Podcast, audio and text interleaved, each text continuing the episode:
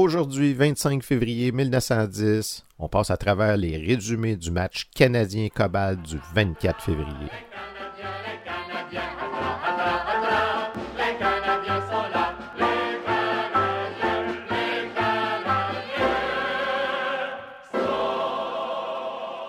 Bonjour à toutes et à tous, bienvenue à la revue de presse du Canadien de Montréal du 25 février 1910, une présentation de Raconte-moi mes ancêtres.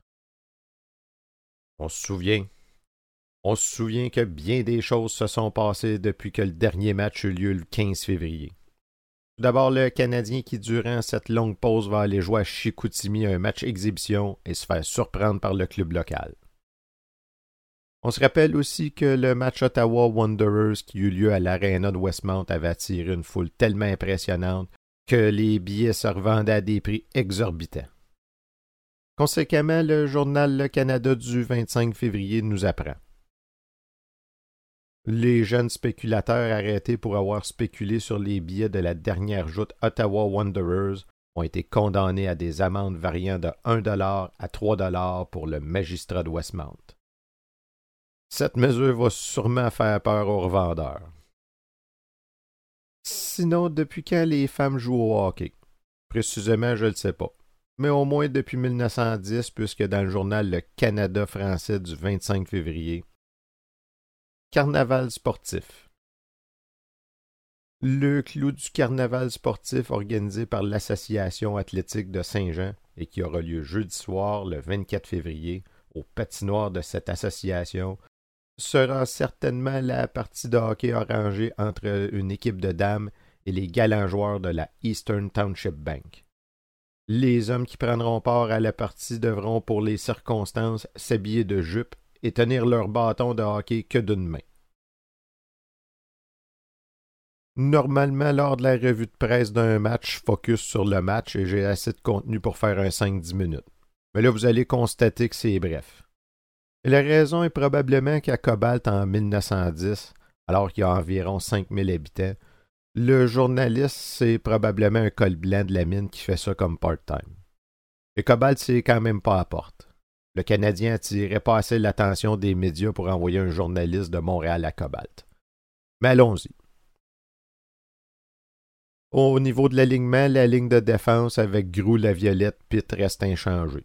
Au niveau des avants, on n'a pas le nom des positions, c'est juste écrit avant. On a Bernier, Poulain, Descaries et Séguin, le petit nouveau. Oui, parce que c'est le premier match depuis le transfert de New Zealand à Renfrew. Au niveau du cobalt, on a Jones dans les buts, McNamara au point, Doran au couvert, et les avants, Clark, Vere, Smith et Macmillan. Les officiels pour le match de ce soir, M. Arthur Ross et son assistant, M. Gingras. Le hockey. Cobalt, service spécial. Malgré son patinage rapide, le Canadien a subi une défaite ici hier soir. Le résultat final, 11 à 7 en faveur du club local, donne une assez juste idée de la différence des clubs. La partie fut jouée durement.